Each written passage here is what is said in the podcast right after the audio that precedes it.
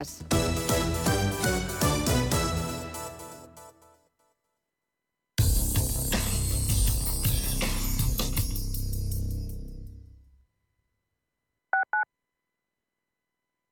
¿Le deben dinero? ¿Tiene facturas impagadas? Cobro Ágil le ayuda a recuperar su dinero. Avalados por nuestra amplia experiencia en recobros, actuamos de forma amistosa y judicial. Cobro Ágil trabaja a éxito. Cobramos cuando usted cobra. No espere más. Consulte su caso sin compromiso en cobroágil.com o llamando al 91 543 7075 y no renuncie a recuperar lo que es suyo.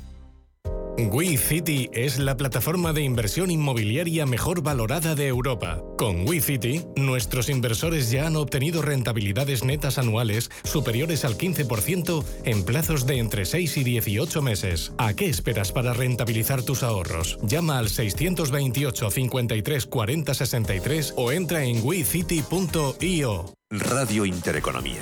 Una excelente plataforma para anunciar tu empresa. Con una audiencia exclusiva, con poder adquisitivo medio alto y que sabe lo que quiere. Teléfono 919992121 y en comercial arroba intereconomía.com. Radio Intereconomía. La radio de las empresas.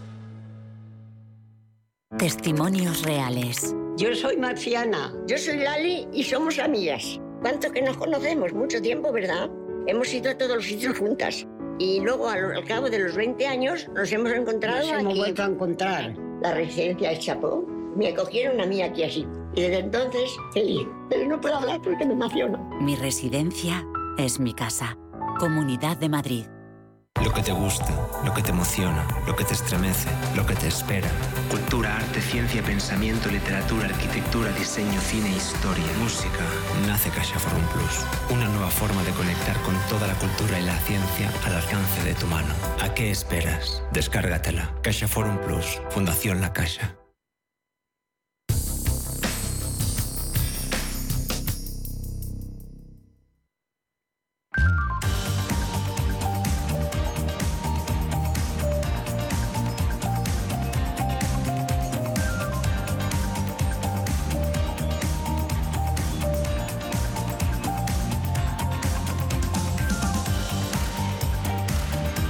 Cierre de mercados. Javier García Viviani. Barclays eh, se suma a Goldman Sachs eh, y a Deutsche Bank, dicen ahora mismo en el Banco Británico, una semana después de pedir eh, aumentos de 50 puntos básicos por parte de la Fed en el encuentro del Comité de Mercados Abiertos de marzo. Dice hoy que ve nada, incremento, pausa en el ritmo de las subidas por parte del Banco Central Americano. Un Barclays eh, que dice que el tipo terminal de la Reserva Federal se situaría ya solo en el 5,1%. Luego seguiremos hablando de ello. Antes otros temas eh, que nos han eh, quedado casi casi en segundo plano sin quererlo por eh, la crisis bancaria en Estados Unidos, ah, porque entre hoy y mañana se celebran en Bruselas dos reuniones entre ministros de Economía con la Comisaria Europea de Estabilidad Financiera. La Comisión Europea eliminará las suspensiones de las reglas fiscales extraordinarias de la pandemia a finales de este año y volverá a exigir ese déficit máximo del 3% del PIB en 2026. Eso sí, no habrá procedimientos por déficit excesivo este año. Hablamos, Pedro Fontaneda, buenas tardes. Muy buenas tardes. De disciplina fiscal. La eliminación de esas suspensiones de las reglas fiscales, la vuelta a la normalidad fiscal, se efectuará a finales de este año para ofrecer un tiempo de reacción a los Estados miembros que puedan adaptarse. Además, habrá más tiempo para el nuevo marco europeo en el que habrá sendas eh, adaptadas a cada país. Eh, para ello se tendrán en cuenta los datos al cierre del 2023 del actual ejercicio.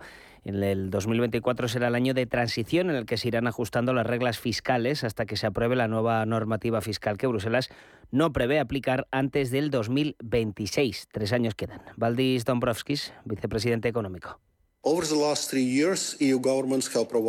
En los últimos tres años, los gobiernos de la Unión Europea han aplicado ayudas muy fuertes para empresas y sectores afectados por la pandemia y por los altos precios de la electricidad. El apoyo no puede durar para siempre. Mientras los precios energéticos sigan bajando, iremos eliminando esas medidas extraordinarias. Así que se acabó la fiesta. La entrada de esta de la reunión de hoy, de esta mañana, la vicepresidenta del Gobierno, ministra de Economía, Nadia Calviño, ha hablado con la prensa a su llegada al Eurogrupo, donde se van a debatir en las reuniones de hoy y mañana, pues por ejemplo el devenir del sistema bancario estadounidense, de la comparación con el español después del caso del Silicon Valley Bank, también del cambio en las reglas fiscales.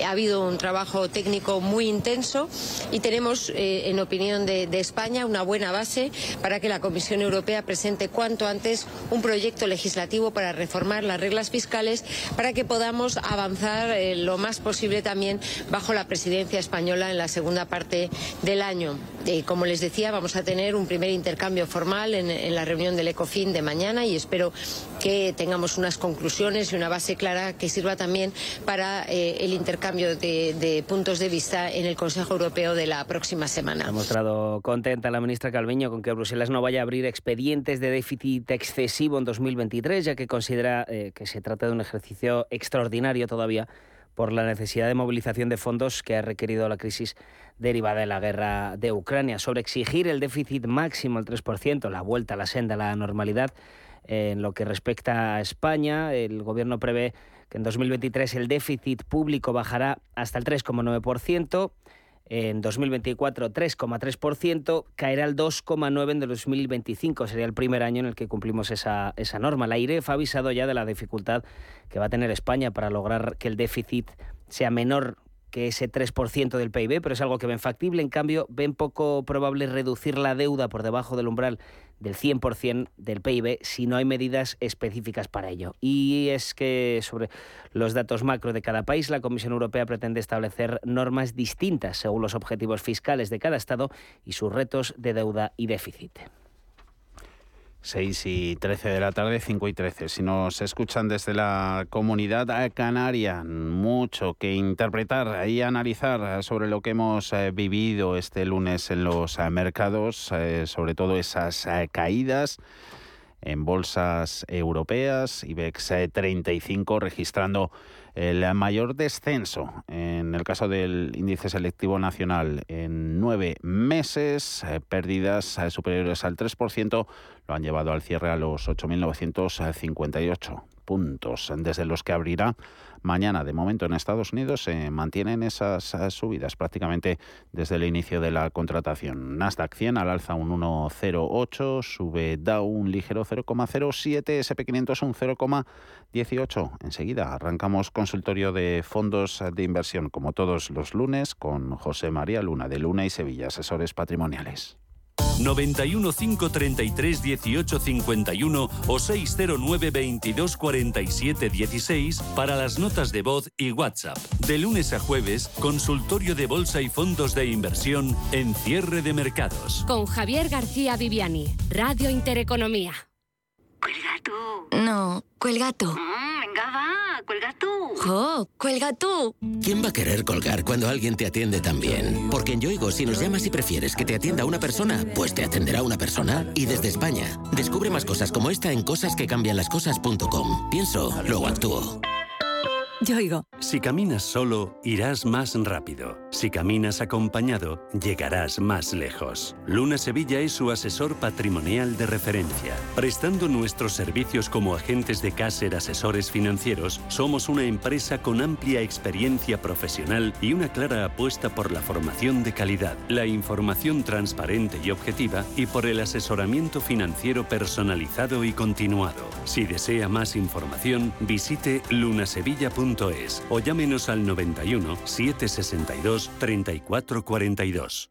La historia interminable es el musical del que todo el mundo habla.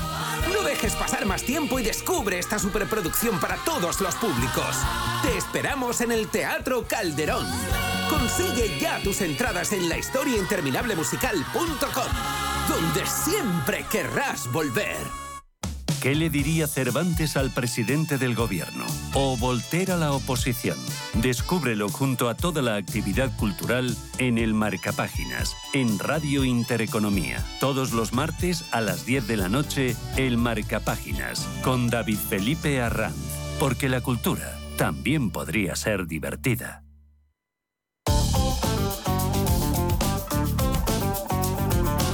El consultorio de cierre de mercados.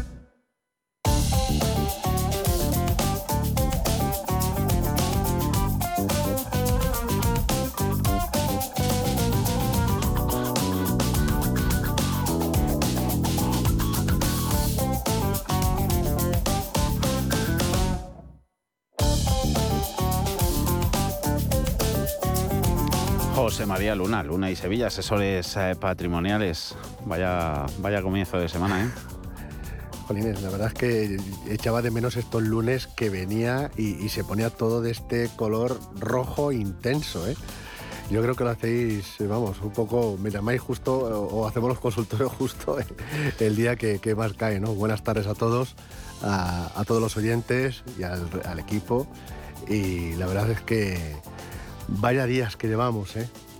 Que cómo, y, sobre todo lo hablábamos antes de, entrar, que cómo cambia increíble ¿no? la, narrativa en los mercados en, cuestión de, días. Eh, importante ver lo que ha pasado, pasa y seguramente seguirá pasando en, en sector bancario, pero lo de interpretar mercados de deuda y descontando ya que se han podido acabar las subidas de tipos de la, de la Reserva Federal, comparado con lo que el cuerpo que nos dejó Powell la semana pasada? Claro, es que en tan poco espacio de tiempo ocurren tantísimas cosas que cambiamos el, eh, eh, el, sentimiento, eh, por supuesto, negativo, ¿no? Después de las, palabras, las palabras de Jerome Powell en el Senado norteamericano, en el cual dejaba entrever, con un mensaje bastante más duro, mm que los tipos de interés iban a subir más altos, eh, con, probablemente con más intensidad en la velocidad, es decir, ya el mercado ya no solo descontaba subidas de cuarto de punto, sino incluso una subida de, de 50 puntos básicos, y además tipos de interés mm, altos o muy altos durante más tiempo. ¿no? Y de repente eh, ocurre eh, lo que ha sucedido con la crisis que estamos viviendo. Desde mi punto de vista, quizás excesiva, ¿no? En cuanto a que parece como si fuera apocalíptica y yo creo que no lo, que no lo es, ¿no? Mm, hay que diferenciar claramente lo que es una entidad como puede ser pues eh, Silicon Valley Bank de lo que puede llegar a ser HSBC o JP Morgan o lo que puede llegar a ser, no sé, el Banco Santander, por poner un ejemplo. ¿no? Hay mm, enormes, enormes diferencias, pero cambia todo. Aquí el problema, como siempre, es, eh, o dos problemas. El primero es el ahorrador. La gente que nos está escuchando ahora mismo, o cualquiera de nosotros, ¿no? Que hace tan solo un año nos quejábamos de la represión financiera con tipos de interés cero negativos, mm. donde bueno, dejar aparcado nuestro dinero en una cuenta en efectivo eh, era el menor de los males, viendo cómo estaba comportándose en los mercados de deuda y los mercados de renta variable, pero no había ningún tipo de rentabilidad. Luego encima esa rentabilidad se, se la comió la inflación, eh, o sea, la cero pues se convertía en muy negativo y de repente pasamos a una situación de cierta normalización de tipo de interés y se pone en entredicho eh, qué pasa con mis depósitos, ¿no? Mm. Y eso es lo que el miedo que ha ocurrido en, el caso norteamericano, ¿no? Con lo cual, la represión financiera que se convierte en normalización trae estos problemas, sobre todo cuando se produce con una rapidez tan tan intensa, eh, bueno, sí, tan intensa, ¿no? En tan poco espacio de tiempo con subidas de tipo de interés en, los tramos más de corto y medio plazo, que ha sido espectacular, ¿no? Las subidas súper verticales, ¿no? Y luego la segunda reflexión quizás que podemos sacar precisamente es, eh, bueno, nos quejamos mucho, y yo muchas veces también soy eh, bueno, en ese sentido también me suelo quejarme muchas veces con los departamentos de cumplimiento normativo, ¿no? En torno a toda la cantidad de regulación que hay que cumplir, eh, sobre todo en Europa. Mm, mm. Lo hemos visto en el caso de Basilea, lo hemos visto en el caso de Solvencia, tanto para las compañías, para las entidades eh, bancarias como para el caso de las aseguradoras. Pero ahora, ahora, precisamente gracias a, esas normativas de obligado cumplimiento y también a que las entidades financieras europeas han ido ganando mucho más músculo que, que, que en la anterior crisis hay una enorme diferencia, de verdad, una enorme diferencia entre la banca europea y, las bancas de las entidades financieras de una gran parte del mundo.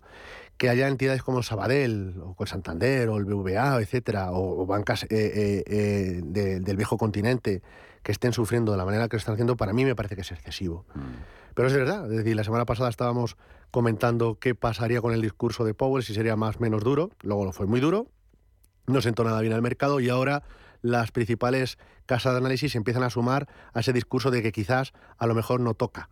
Y volvemos de nuevo al mundo, a un mundo enormemente inundado de liquidez, a tener problemas de liquidez en una entidad eh, de tamaño mediano y en una, una, entidad además en un muy nicho y de repente a tener una crisis de confianza.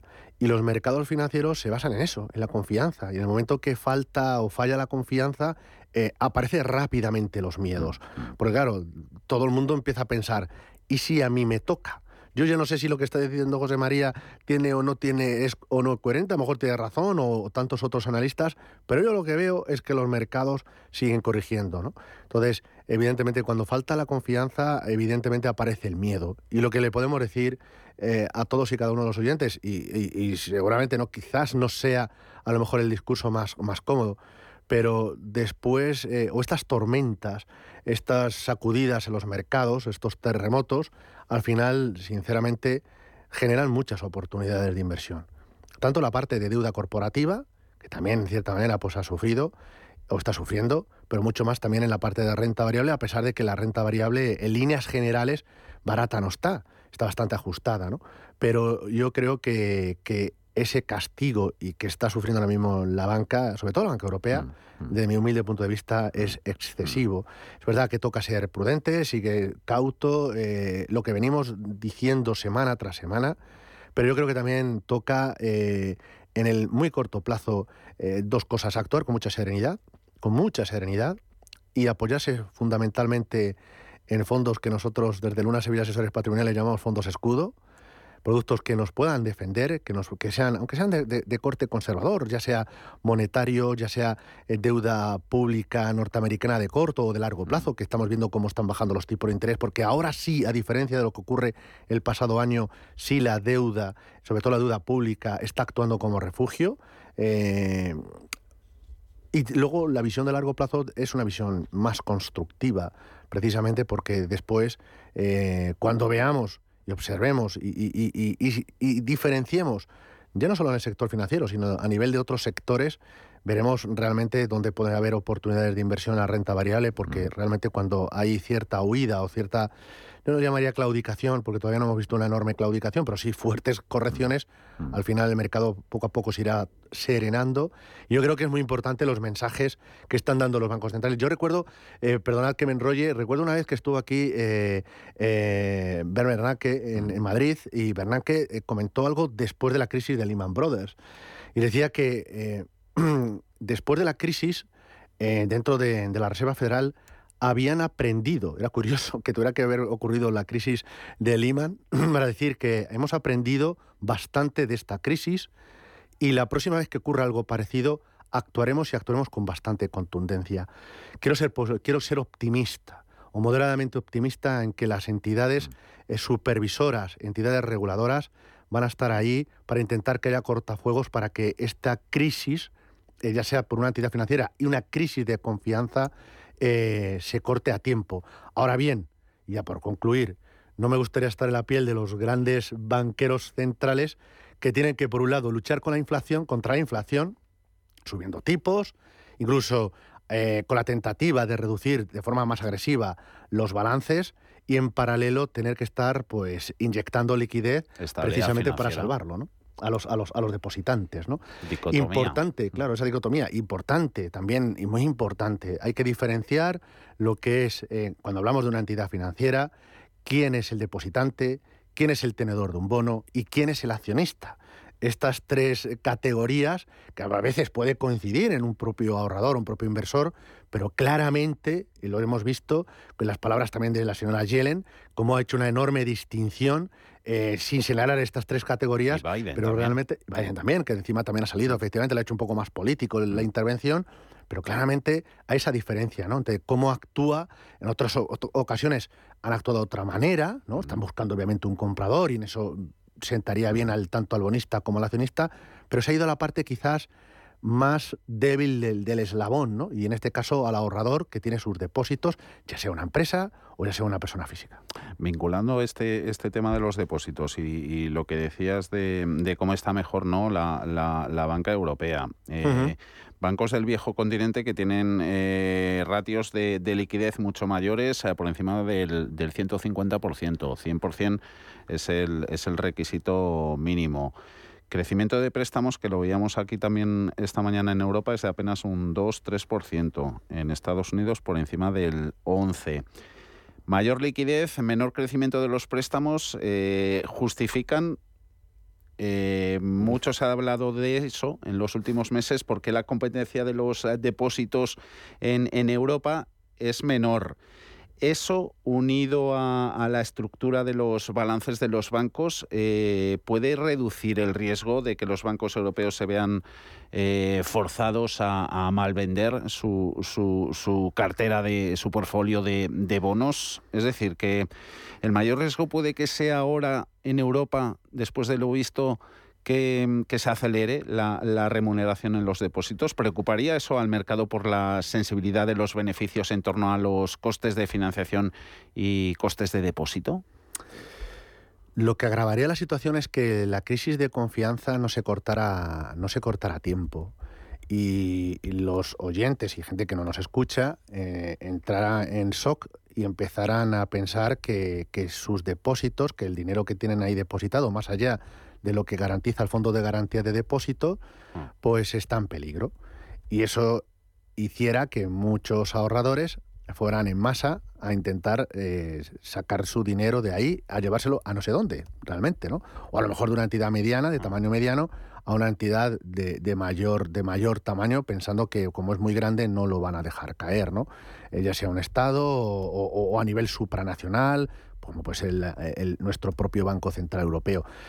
Las crisis de confianza son de las peores cosas que se mm. pueden mm. gestionar y, que si no, insisto, no se tiene, no se toman eh, medidas a tiempo, pues pasa como, como las relaciones entre las personas, ¿no? Mm. Que cuando perdemos la confianza en alguien, luego recuperarla es muy complicado, ¿no? Entonces, eh, hay que actuar a tiempo porque yo creo que es donde estaría realmente el gran problema. Remunerar más los depósitos en estos instantes o entrar ahora mismo en una guerra del pasivo, quizás se podría entender como un, mensaje eh, equivocado. Porque claro, si de repente una entidad ahora mismo lanza una campaña, eh, es una opinión muy personal, ¿de acuerdo? Cójanlo como lo que es, porque eh, a riesgo de equivocarme. Pero si una entidad en estos momentos eh, de tamaño medio, ¿de acuerdo? Porque si es de un tamaño grande y te dice voy a lanzar un depósito de no sé qué para intentar captar todo ese miedo o, trasladar todo ese miedo a dinero que me llegue a mi propia entidad, probablemente no le haga falta, porque si alguien sale de una entidad mediana para ir a una entidad más grande, pues le llega el dinero como el maná, como ya ha ocurrido aquí, cuando la la crisis financiera que vivimos, cómo salían de las cajas y se iban a los grandes bancos. No, no creo que les haga falta, pero imagínense que una, una entidad de tamaño mediano lanzara ahora mismo una campaña para, de, fuerte, agresiva, para captar depósitos. A lo mejor el mercado podría darle eh, un sentimiento totalmente contraproducente, porque pueden decir, ¿cuál es la, real, la salud real de esta entidad cuando tiene que lanzar al mercado en estos instantes, en este momento eh, de crisis de confianza, no de liquidez, este mensaje parece, pareciera como que trata de retener lo que tiene eh, y luego a lo mejor un poco captar algo más. Quizás no sea el mejor de los mensajes. Es una opinión personal, ¿de acuerdo? Arriesgo, insisto, de equivocarme. Yo creo que eh, toca ahora mismo, insisto, que los órganos eh, reguladores y supervisores lancen un mensaje de absoluta confianza, decir, somos el prestamista de última instancia y estamos ahí, ¿no?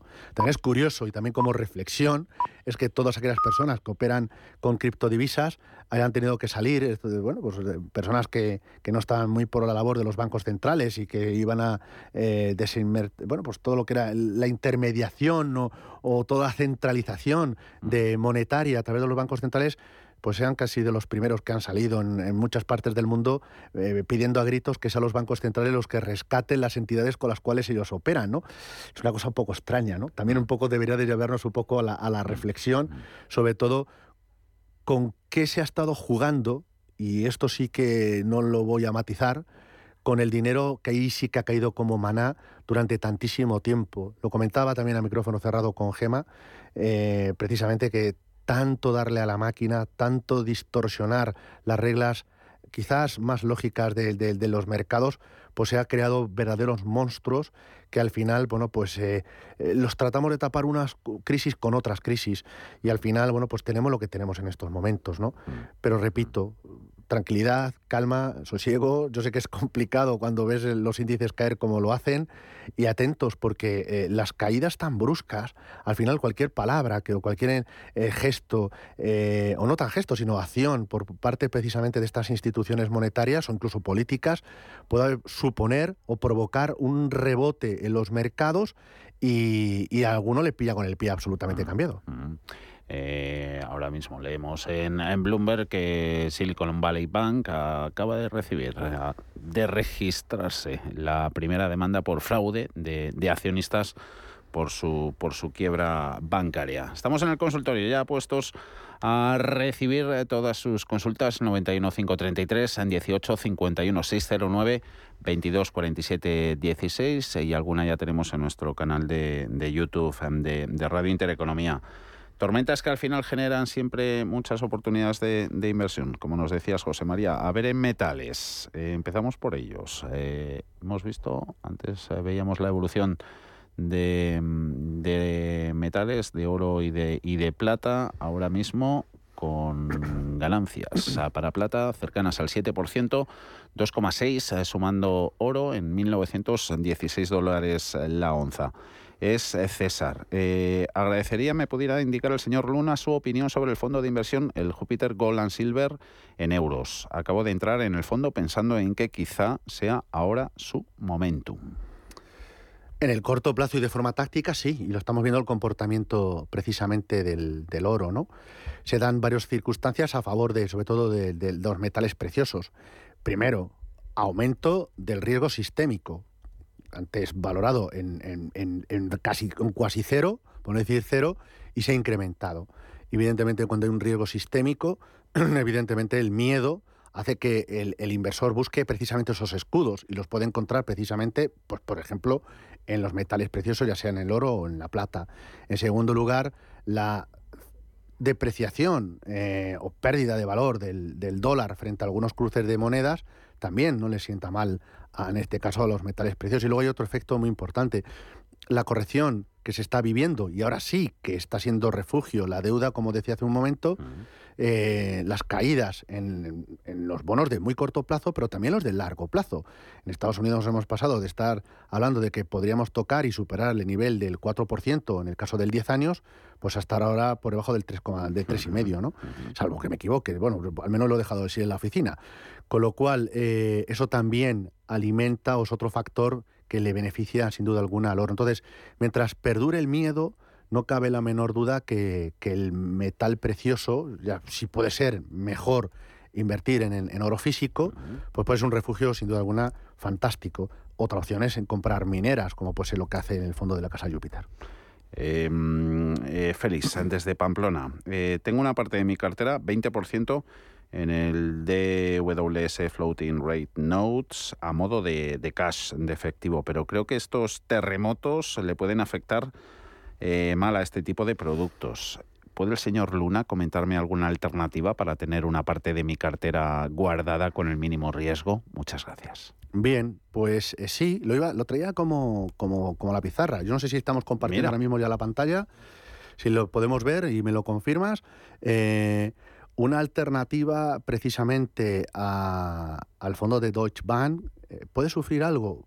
vamos a ver, el fondo de Floating Rate Note de, de, Deutsche Bank lo que hace es invertir en bonos flotantes de muy corto plazo, con lo cual esos bonos tan de corto plazo lo que hace es que cuando repuntan los tipos de interés, el precio de esos bonos sube. Evidentemente, si lo que vemos y observamos es una caída en los tipos de interés de muy corto plazo, precisamente por el dinero que entra de refugio, puede corregir algo. Y de hecho, el año pasado tuvo una importante corrección, no solo este fondo, sino muchos otros, precisamente porque el contexto que estábamos viviendo era muy diferente y veníamos de tipo de interés prácticamente en niveles, bueno, pues eh, cero negativos. El producto ha tenido un comportamiento muy positivo y según ha ido subiendo los tipos de interés, el fondo ha ido eh, capturando esa, ese repunte. Yo lo mantendría, ¿de acuerdo? Pero si quiere contar con un fondo alternativo, en la pizarra traía dos ideas. Y una de ellas, yo no sé si, si, se está... Hacemos un spoiler. Sí, bueno, pues eh, se, está compartiendo, ¿no? Es que yo no, no, soy capaz de verlo. No, no, no, no, no, tenemos subida todavía la, pantalla, pero luego lo dejamos pues, si no, pues luego lo vemos, ¿no? Pues eh, si hacemos un spoiler, como bien apuntas, pues quizás una alternativa también en un fondo súper escudo sería el fondo de la casa Pictet, el Pictet Sovereign Short Term Money Market Euro. Un producto monetario también, que invierte a muy corto plazo, sería un ultra corto plazo, eh, producto que invierte incluso la cartera pues casi a 48 horas los activos venciendo. Lo normal es que estén 48 horas, 30 días, donde más se sitúa la media de la cartera. Pero aquí la cualidad le diría a Félix y al resto de los oyentes, es que es un fondo que lo que invierte precisamente es en deuda pública, eh, normalmente con un rating triple A. Y si lo que estamos buscando precisamente es seguridad y buscamos confianza, está claro que la vamos a encontrar en la deuda, por ejemplo, alemana, la vamos a encontrar en la deuda francesa, la vamos a encontrar en la deuda canadiense, en la deuda danesa, por poner algunos ejemplos, ¿de acuerdo? También incluso la deuda norteamericana pero siempre cuando se hace fuera de la zona euro es un fondo que cubre el riesgo divisa. Para evitar los costes de cubrir el riesgo divisa, sobre todo en un producto de estas características, lo que hace fundamentalmente es invertir en, países de la zona euro, insisto, que tengan un rating triple A, con lo cual podría ser una idea en este sentido para aquellos más miedosos y que estén hiper preocupados en el cortísimo plazo respuesta que le puede servir a, Vicente, que nos eh, preguntaba qué le parece a Luna esos eh, productos eh, que invierten en deuda española e italiana en concreto con vencimiento a finales de 2024. Le respondemos luego, claro que, tenemos que hacer una pausita y volvemos enseguida, ya del tirón hasta las 7 de la tarde con José María Luna, Luna y Sevilla, asesores patrimoniales.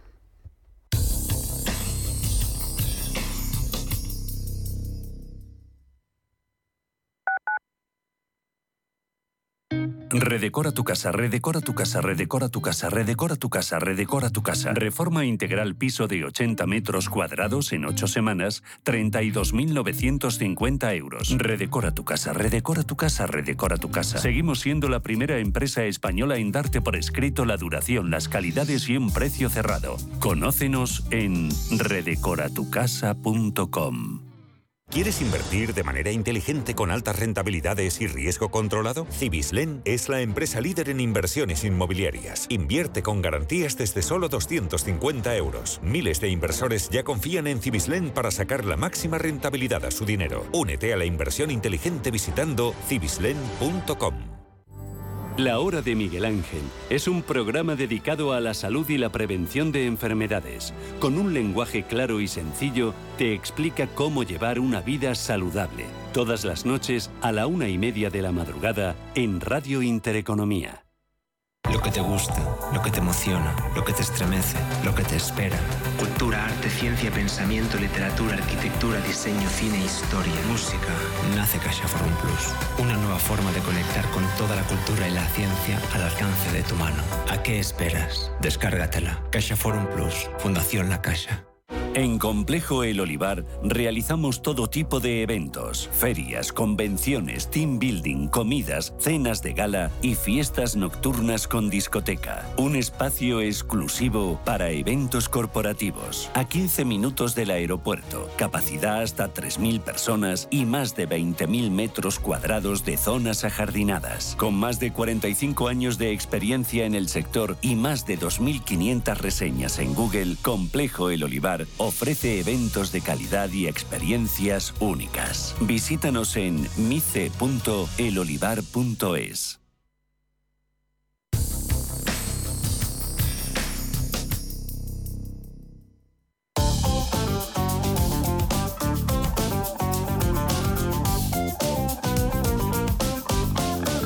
El consultorio de cierre de mercados. Nos eh, comentabas antes, eh, José María, refugio, esas eh, triple As de rating no la tienen ni España ni Italia. ¿Podríamos jugar esa baza o no? Podemos jugar esa baza, vamos a ver. Efectivamente, no cuentan con el mismo rating por las entidades calificadoras como puede ser otro tipo de, de, países que sí que mantienen de momentos el club selecto, ¿no? Pero cuentan con algo que es muy importante, que es el paraguas, el paraguas del Banco Central Europeo. ¿no? Y habrá que estar muy atentos a las palabras de Christine Lagarde, no solo la próxima comparecencia, sino lo que vaya saliendo tanto de ella como del resto de miembros del Banco Central Europeo. ¿Por qué? Pues porque estamos en una dinámica de subida de tipo de interés, y, pero también, evidentemente, estarán probablemente muy preocupados porque eh, al final ustedes dense cuenta por hacer un cierto paralelismo con la anatomía humana. En los bancos centrales al final lo que hacen es tratar de llegar, que llegue la sangre mm. al resto del cuerpo, mm. sea al cerebro, sea a, cualquier extremidad nuestra, ¿no? Y a órganos internos. Pero para ello el corazón necesita las venas y las arterias. Esos son precisamente las entidades financieras, los, los, bancos. Entonces, ellos son conscientes de que sin las entidades financieras difícilmente podríamos tener esa, esa sangre circulando para que el, nuestro cuerpo pueda, pueda funcionar, es decir, para que la economía funcione. Y algunos dirán, pero no son tan necesarios. Hombre, sí son necesarios porque Dese cuenta también muchos de los oyentes. Esto es curioso, para que se encuentren ustedes en cuenta del, del círculo a veces que se produce eh, curioso en, la propia economía financiera y la economía real.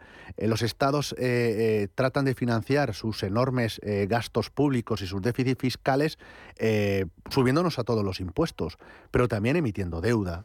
Y quien son los compradores de la deuda, aparte de los fondos de inversión, son también las propias entidades financieras, los bancos.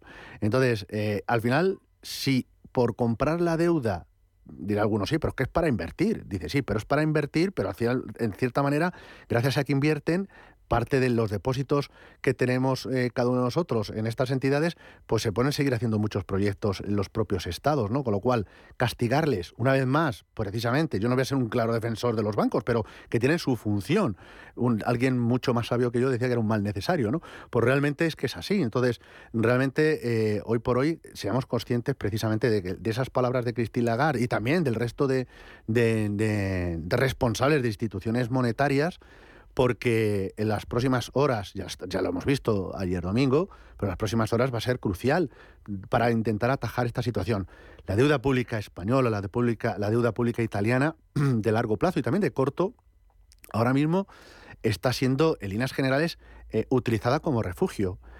¿Es que el inversor se fía de, del Estado español o del Estado italiano o de tantos otros estados o del Estado rumano, por poner un ejemplo, que en estos momentos su deuda pública paga más que la deuda española? Sí, pero no porque el país esté solo por sí mismo, sino porque así algo nos une, no es precisamente ni la climatología, ni el idioma, ni tantas otras cosas. Nos une algo que es importante, que es la moneda, la moneda común.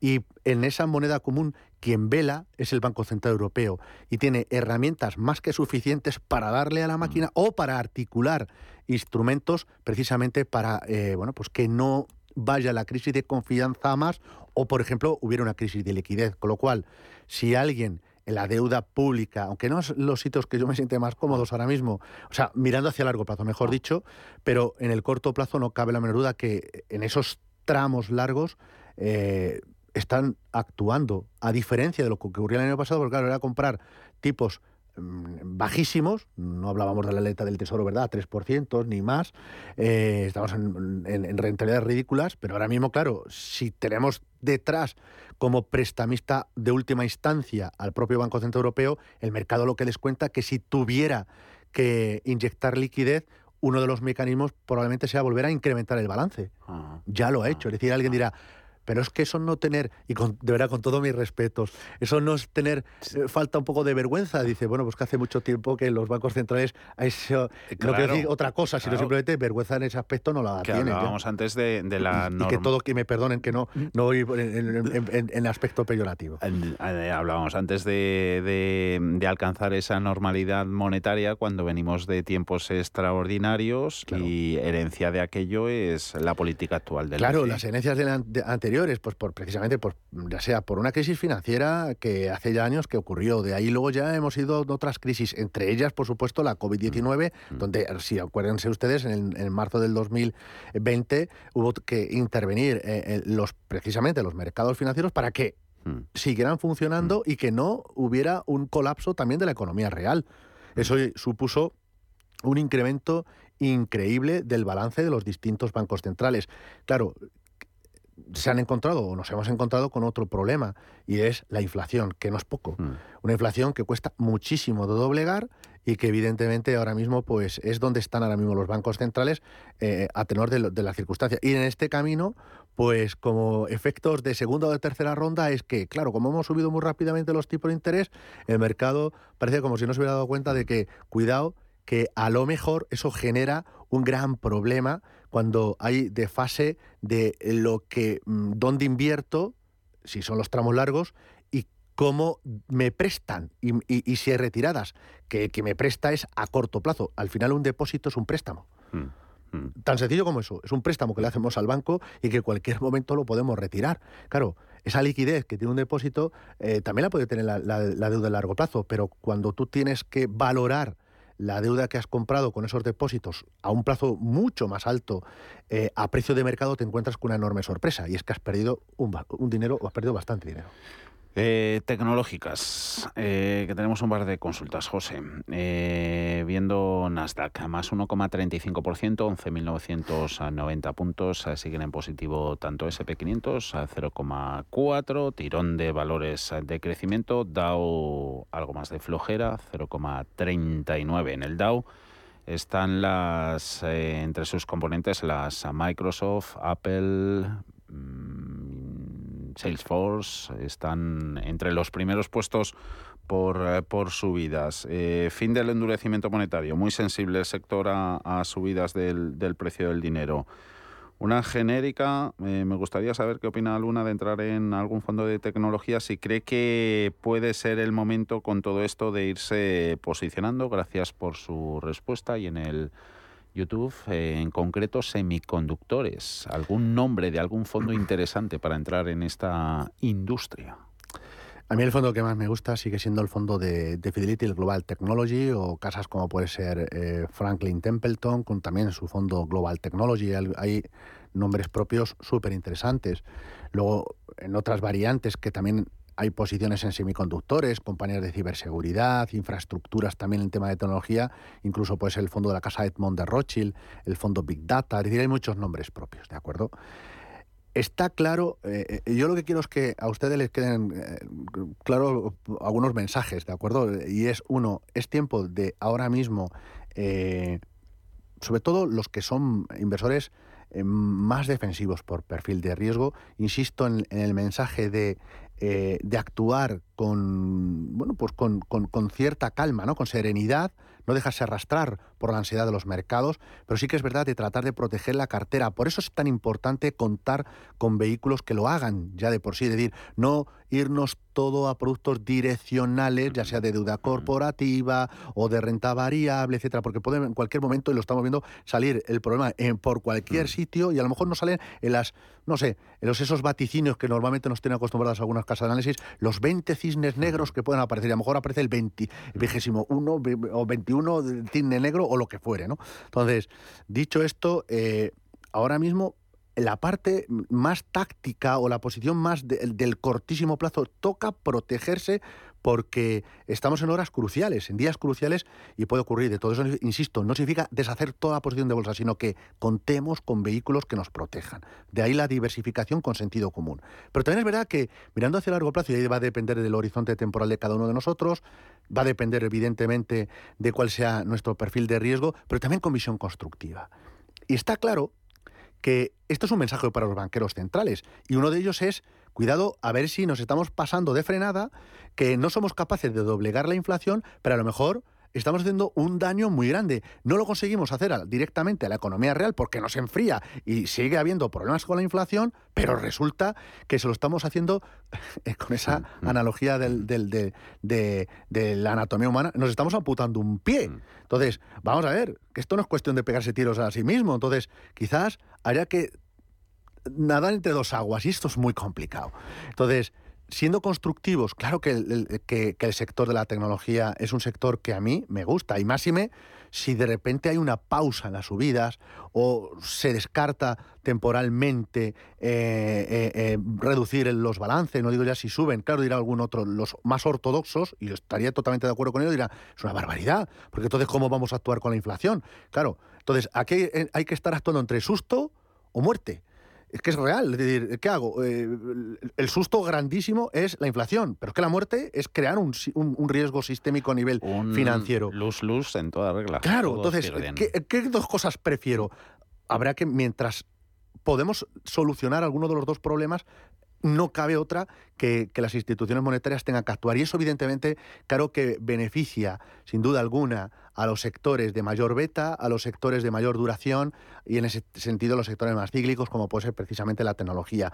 Nosotros teníamos una apuesta pequeña para este año, pero una apuesta en, hacia fondos grow y entre ellos, por supuesto, la tecnología, la seguimos manteniendo dentro de esa política de cautela. Pero lo mismo nos ocurre con la banca europea o nos ocurre con el sector del lujo o con otros mercados a nivel ya de zonas geográficas. Creo que hay que ser insisto, repito, y es el mensaje que trato de dar hoy, hoy lunes, es un mensaje de cierta serenidad en el corto plazo.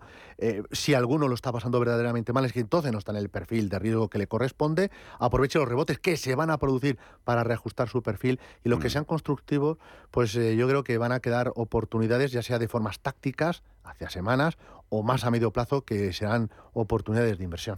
Medidas de los reguladores extraordinarias, eh, las de las últimas horas, para apuntalar toda esa confianza en el sistema financiero, asegurar su estabilidad. Eh, veremos si el dato de mañana, que hay mañana IPC en Estados Unidos, eh, complica un poquito más las cosas a la FED. Se espera ese 6% dicotomía de la que hablábamos antes de, por un lado, contener la inflación y por otro, evitar eh, crisis sistémica financiera. Antes de la pizarra, una nota de voz. Buenas tardes, enhorabuena por su programa. Me gustaría preguntar al señor Luna qué le parece el fondo de inversión Renta 4 Valor Relativo. Muchas gracias. José. Pues la gestión que hace Ignacio Victoriano es bastante notable dentro de la Casa Renta 4 a la hora de gestionar la renta fija con esa gestión flexible. El año pasado y en otros ejercicios donde la deuda no ha sido precisamente el sitio en el que mejor eh, o, que daba premio, por así decirlo de alguna manera, a pesar de esa flexibilidad eh, y de ese carácter, eh, en cierta manera, algo más defensivo que otros fondos más direccionales de deuda, pues a pesar de ello también ha sufrido, ¿no? Es un fondo eh, que tanto la gestión en cuanto a curvas de tipos, en este caso de duración de la cartera, como también en cuanto a la gestión de, la calidad crediticia, desde mi humilde punto de vista, es, es buena. Quizás, y diciendo es buena, también es momento, repito, de utilizar a lo mejor otro tipo de productos, pensando un poco más hacia, en el corto plazo, productos, por supuesto, más defensivos, sobre todo si la crisis actual eh, de confianza se prolongara en el tiempo. Y, en cambio, si la situación conseguimos resolverla y en este sentido eh, volvemos otra vez a la palestra en cuanto a qué hacemos con la inflación, pues evidentemente habría otros productos de deuda eh, de gestión flexible que puedan incluso hacerlo algo mejor, ¿no? Por ejemplo, hay un producto de la casa DNCA, el Alpha Bonds, que puede ser una idea que, puede ser interesante. Ideas interesantes. Eh, vamos, aunque ya teníamos esos ese spoiler de antes en la pizarra, vamos con ella. La pizarra. Cuéntanos, José. Bueno, la pizarra, que no sé ahora si se ve o no se ve. Uno de ellos era el fondo de la casa Pictet, eh, que hablábamos anteriormente, sobre todo para el inversor más ultra eh, defensivo, aquel que en estos momentos ha deshecho la posición, aquel que tiene liquidez y dice, ¿qué hago?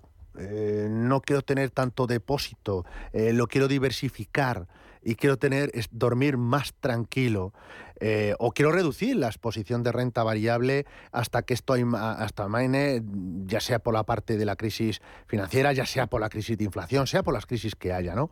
La idea no cabe duda, es lo que te comentaba anteriormente, a través del fondo de la casa Pictet, el Pictet Sovereign Short Term Money Market, un producto que, como decía anteriormente, invierte en deuda pública, fundamentalmente de triple, triple además, un producto con una, eh, con una comisión de gestión de los más, de los más baratos. Eh, Y la otra idea, eh, me voy al otro polo opuesto, y es un producto de la casa Evely, la casa nórdica, y sería el fondo Emerging Frontier. Estamos aquí hablando de los mercados emergentes frontera. Es decir, la frontera de la frontera, los mercados emergentes. Curiosamente, en toda esta volatilidad, en toda esta situación de incómoda, con una, ya no diría yo inflación pegajosa, sino quizás tozuda, o llámale, califiquemos como sea, o reaceleración de la inflación. Pegajosa. pegajosa, sí, les han comentado de la traducción al castellano, ¿no? Pero yo quizás que sea todavía peor que pegajosa, eh, y ustedes pongan el calificativo que quieran. Eh, el fondo de Ebly, el Emerging Frontier, es un producto de renta variable que invierte en mercados fronteras. Evidentemente es un producto no apto para todo tipo de inversor, sobre todo para inversores más agresivos, pero es una forma de diversificar la parte de renta variable cuando invertimos en mercados precisamente eh, una parte de nuestra cartera que se vaya más allá de los fondos temáticos, sectoriales, regionales como puede ser Europa o Estados Unidos o Japón, y que sean eh, mercados que pueden ser, bueno, pues desde, no sé, Turquía. Mm. Si se dan cuenta, este ejercicio, como pasó el año pasado, Turquía sigue teniendo un buen comportamiento en líneas generales, pero tenemos México, tenemos Indonesia, tenemos Vietnam en cartera, es decir, países satélites de China, muchas economías, muchos mercados, muchas empresas que están tocadas por la varita, diría mágica, de la reapertura de China, y lo estamos viendo, lo hemos visto en el sector de lujo en el caso europeo, también lo podemos comprobar en este caso los mercados frontera, ya sea por la nueva ruta de la seda o ya sea de otra manera. Esos escudos de acero que comentaba el líder chino eh, en la ciberseguridad, en la defensa de la tecnología, que más se entendía como si fueran escudos bélicos, también eran los escudos hacia el comercio y garantizarse precisamente no solo rutas comerciales, sino también rutas de acceso de las materias primas. Y en ese sentido, los mercados fronteras, uno de ellos, esas ideas de, a través del fondo de EBLI, puede ser una idea interesante. Asesoramiento, interesante también apostar por ello en Luna y Sevilla, asesores patrimoniales. Eh, número de teléfono, contacto. Pues muy rápidamente, 91 762 3442 91762-3442 o visitando nuestra página web www.lunasevilla.es. Pasamos eh, revista de nuevo al mercado en siete días, a ver qué lunes nos toca el próximo. Esperemos que verde. Que vaya bien la semana. verde. José, un abrazo. Un fuerte abrazo a todos.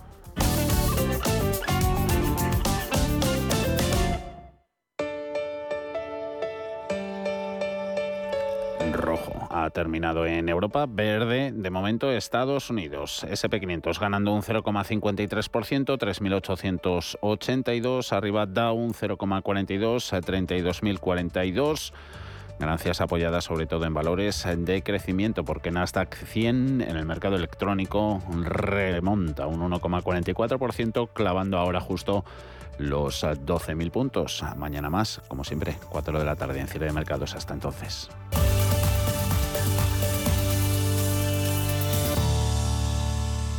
En momentos de incertidumbre en los mercados, la experiencia importa más que nunca y en Metagestión llevamos más de 30 años aportando resultados a nuestros partícipes. Llama al 91 781 68 80 o visita nuestra web metagestión.com.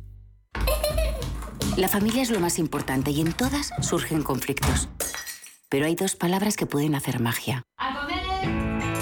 Solo aquí en la mesa un filete más significa te perdono o te quiero. Seguramente la mesa de nuestras casas sea el lugar más tierno del mundo. El Pozo Tiernos, uno más de la familia.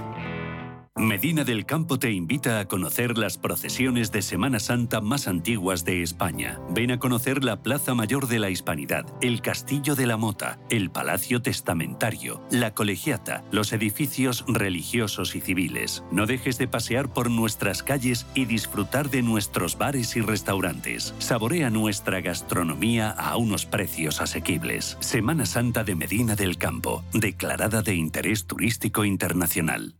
Las noches de lunes a jueves en Radio Intereconomía te convocamos a Disidencia Deportiva, un programa diferente, independiente, apasionante, disidente y deportivo. Disidencia Deportiva, de lunes a jueves a las 11 de la noche, tu tertulia de deportes en Radio Intereconomía.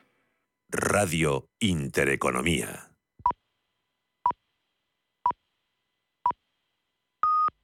Son las 7, las 6 en Canarias.